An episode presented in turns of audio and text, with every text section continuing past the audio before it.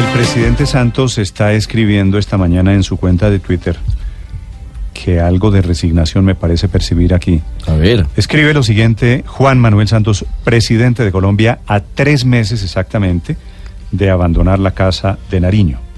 Dice, sea quien sea el ganador de las próximas elecciones, le dejamos buenos cimientos para que siga construyendo una economía saludable y fuerte, mantengamos el optimismo y trabajemos unidos por Colombia.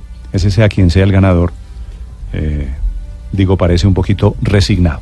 El presidente Santos dijo hace unos días en entrevista con la cadena CNN que, está, que Venezuela estaba planeando la eliminación del voto universal. Le respondió desde Venezuela el señor fiscal Tarek William Saab, el fiscal de Venezuela. Señor fiscal Saab, buenos días. Buenos días licenciado Morales, para ti y para todos los oyentes de tu programa a esta hora de la mañana. Gracias. Señor fiscal, ¿es cierto que en Venezuela se está planeando la eliminación del el sufragio universal como se concibe hoy internacionalmente, el derecho al voto de todos los ciudadanos? Bueno, un hombre que tú acabas de escribir que está en una melancolía de resignación porque va a salir del poder en tres meses yo creo que pudiera también sufrir de, de, delirio, ¿no? Es, es una frase delirante totalmente, esa que acaba de decir de manera infeliz el presidente Santos. En primer lugar, porque la constitución del 99, vigente en mi país, de la cual fui presidente, por cierto, de la Comisión de Derechos Humanos de la Asamblea Nacional Constituyente, expresa que el derecho al voto, al menos en Venezuela, es un derecho humano. Nosotros lo concedimos de esa manera, un derecho humano de carácter político que se ejerce de manera libre, democrática, sin coacciones. Por lo tanto, es totalmente falso y forma parte de una serie de, de frases sumamente inamistosas y respetuosas que desde Colombia se ha dicho contra Venezuela y de la cual pues lamentablemente pienso que finalmente es el pueblo colombiano quien termina perdiendo, es el pueblo, los pueblos de América Latina, cuando ven como alguien que no ha podido resolver los asuntos internos de su país de ninguna manera se entromete, o sea, nosotros decimos esto, mm. se entromete en los asuntos internos de nuestro país. Por lo tanto, aparte de falso, creo que es malintencionada esa frase. Señor fiscal, la tesis del presidente Santos es que la Asamblea Constituyente eh, que a él, que al gobierno colombiano, bueno, a muchos colombianos les producen dudas en general, señor fiscal, va a cambiar el voto para, para ir hacia un sistema corporativo que es el mismo que eligió la Asamblea Constituyente, un sistema direct, diferente al voto directo. ¿Eso puede ser posible? Pero es que salimos de un diagnóstico falso, como cuando usted va a un médico pirata, ¿verdad? Un médico pirata, decimos nosotros, un médico incapaz agarra y le dice que usted tiene un cáncer terminal y finalmente usted lo que tenía era una lesión, digamos, en algún órgano, pero de carácter moderado o leve que con un tratamiento se curaría. Imagínate entonces que te en un riñón porque supuestamente tienes un cáncer terminal y, y, te terminan matando. Es decir, el diagnóstico, la evaluación que hay sobre Venezuela, particularmente desde Colombia y desde que lamentablemente el presidente Santos comenzó esta andanada de escaladas verbales de ataque han sido cada una frase más infeliz y más falsa que la otra. Para empezar, Venezuela, repito, hoy, dentro de pocos días, prácticamente un poco más de dos semanas, irá a una elección libre, totalmente abierta, plural. Los están haciendo políticas y todos lo están haciendo voto popular para que finalmente sea el elector quien decida. Eso no va a cambiar, lo que, lo que va es haber más democracia. 951, lamentablemente hemos perdido la comunicación con el fiscal general de Venezuela, Tarek William Saab que hay que decir, padre Luz María, que es un hombre que no niega su pertenencia al partido político de Nicolás Maduro y de Hugo Lo que uno se pregunta es cómo él niega tan rotundamente que la Asamblea Constituyente no esté redactando ese artículo. Entonces él conoce todo lo que la Asamblea Constituyente está redactando. Ahora, No es la primera vez que se intenta un cambio electoral mo- movido en Venezuela por el tema de la abstención. Recuerde que para elegir los delegados de la Asamblea Constituyente el año pasado ya modificaron el tema del voto universal para garantizarle el resultado final, que estaba muy mediado por la altísima que abstención. en Venezuela. realmente desde Hugo Chávez se ha modificado la distribución de la importancia de los votos y esto sí es crucial. En Mm. Está- Venezuela, Está, el fiscal, perdóneme Ricardo. Sí. Fiscal Saab, ¿me escucha? Sí, le escucho con atención. Lo que le decía era que es un diagnóstico falso, errado. Sí, me decía usted de- siendo- de médico pirata. Bueno, sí, yo decía que cuando alguien, por ejemplo, da un diagnóstico falso, producto de la, la falta de experticia académica, la, la falta de, de- de objetividad política, en este caso estamos hablando de política, todo lo que diga posteriormente un diagnóstico falso, las conclusiones serán falsas. Por lo tanto, eh, Venezuela tuvo el año pasado tres elecciones, de gobernadores, de alcaldes, Pero- pero, y fiscal. para elegir una Asamblea Nacional Constituyente En aras de la hoy discusión. tendrá, per- perdóname, hoy Sí. tendrá una, una elección de carácter presidencial para renovar, eh, digamos, no solamente en el caso de la elección presidencial, sino también eh, consejos legislativos y consejos municipales. Por lo tanto, eso es lo que se, se aspira, Sí. que haya mayor debate político, pacífico, democrático, y es lo que va a ocurrir. Para empezar, que Santos no es un vocero calificado para hablar de Venezuela, o sea, es lo primero. Yo lo veo, aparte de injerencista, cada una de sus declaraciones son peores que las otras y lo deja muy mal parado, Señor fiscal. inclusive frente a su propio país. A ver, ya ustedes modificaron para elegir la Asamblea Constituyente el año pasado, ya modificaron el sistema electoral de Colombia. ¿Por qué no podrían hacerlo Colombia, ¿cómo en, que en- en Venezuela? el de Colombia? En Venezuela, a ver, perdóneme, Ah. perdóneme el lapsus, pero concentrémonos en lo de fondo fiscal, que es lo que le quiero preguntar. Ustedes cambiaron la manera de elegir los delegados de los municipios en 363 municipios, allí eliminaron ya el voto directo. Para No, no, no, no. 173 representantes sectoriales elaboraron un censo muy extraño que determinaba dónde votaba cada uno. ¿Eso lo quieren repetir ahora para el futuro? Pero, pero perdóname, pero perdóname, es que tú, tú partes de un criterio totalmente errado. Para empezar, que se eligieron diputados a la Asamblea Nacional Constituyente por el voto universal y directo, por municipios, por parroquias. Unos representaron el sector de trabajadores, otros pudieron haber representado el sector de la tercera edad, jubilados, etcétera, pero el, la gran mayoría de, los diputados a la Asamblea Nacional Constituyente, que, que tiene un carácter muy especial, si te, te pones a ver cómo es, eh, está establecido en el marco de la ley y la constitución venezolana, eso no tiene que ver, por ejemplo, para elegir un gobernador. Yo fui gobernador dos veces, reelecto dos veces, y la misma manera de cómo se eligió Tarek William Sapp en el 2004 y luego en el 2008, esa misma forma de elegir fueron electos los Sí. gobernadores, en, en, perdóname, en octubre del 2017. Y será así en, en las futuras elecciones de gobernadores y Sí. alcaldes. Por lo tanto, te repito, es falso, Sí. aparte de que nadie le ha parado media locha, o sea, medio peso a lo que ha dicho el señor Santos, que no es vocero, te repito, no es vocero ni calificado ni de ningún tipo para hablar de Venezuela. Señor Mira. Colombia, Sí, señor los fiscal. problemas que hay en Colombia, si Sí. me permite, son tan graves, Sí, pero- son tan grandes.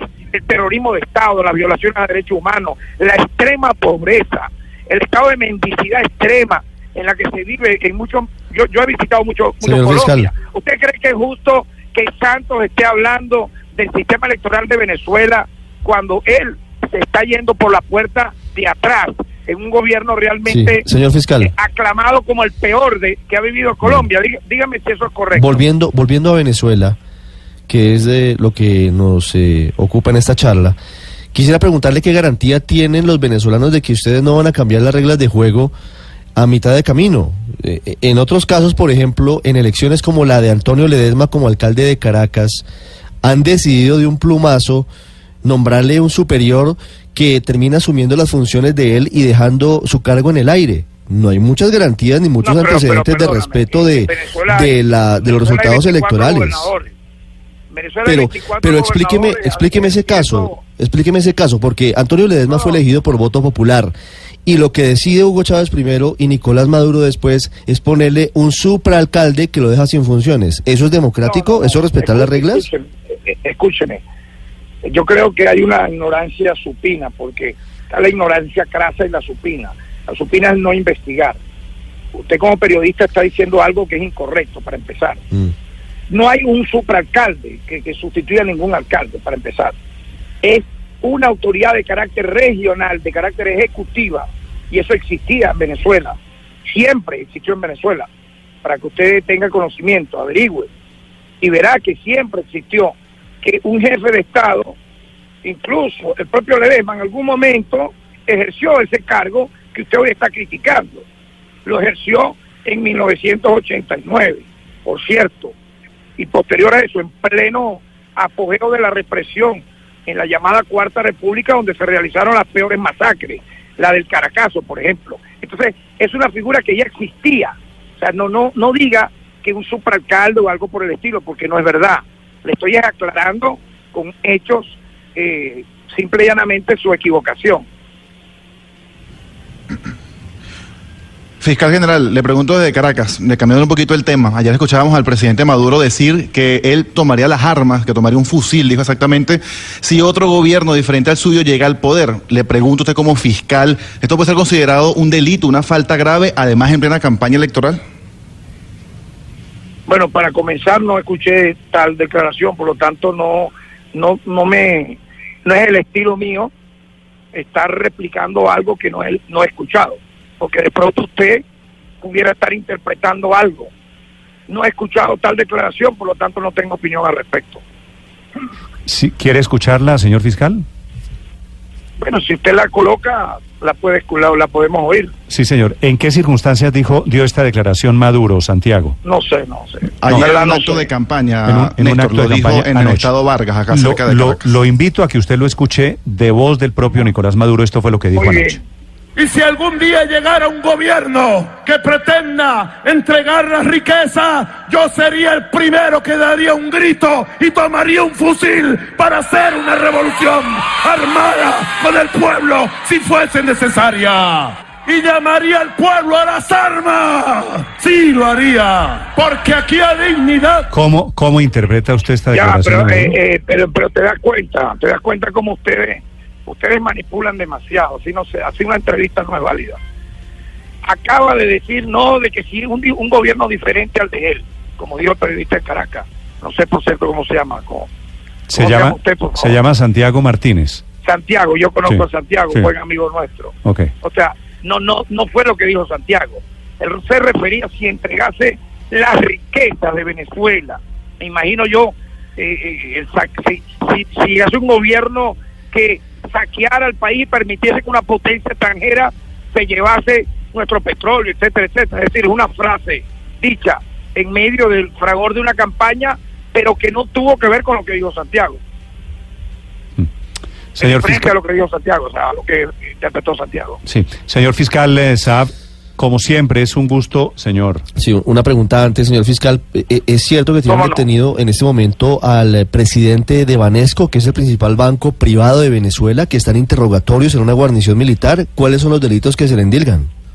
Bueno, mira, en pocos minutos voy a dar una rueda de prensa oficial explicando todo esto, por lo tanto me reservo para la rueda de prensa eh, los pormenores de este evento.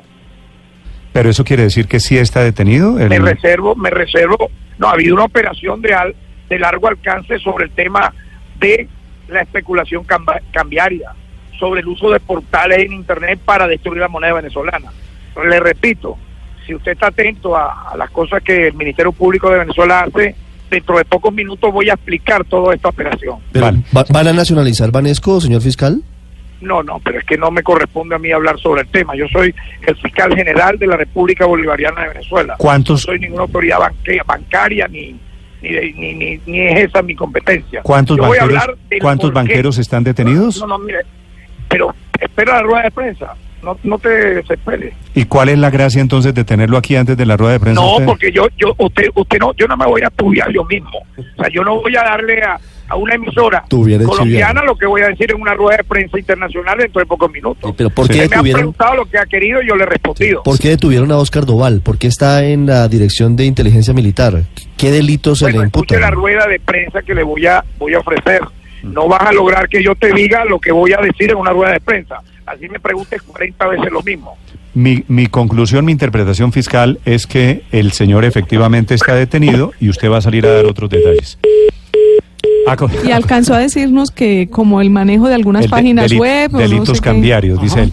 ¿Qué, saben en Ah, es Venezuela? muy grave, Néstor. ¿Qué saben en Venezuela sobre esta que va a ser una de las noticias gordas de hoy? Es el fiscal de Venezuela, yo creo que muy tácitamente aceptando que hay un golpe al presidente de Banesco. ¿Cómo es el nombre, Santiago? en Banesco es uno de los pocos bancos privados que queda en Venezuela.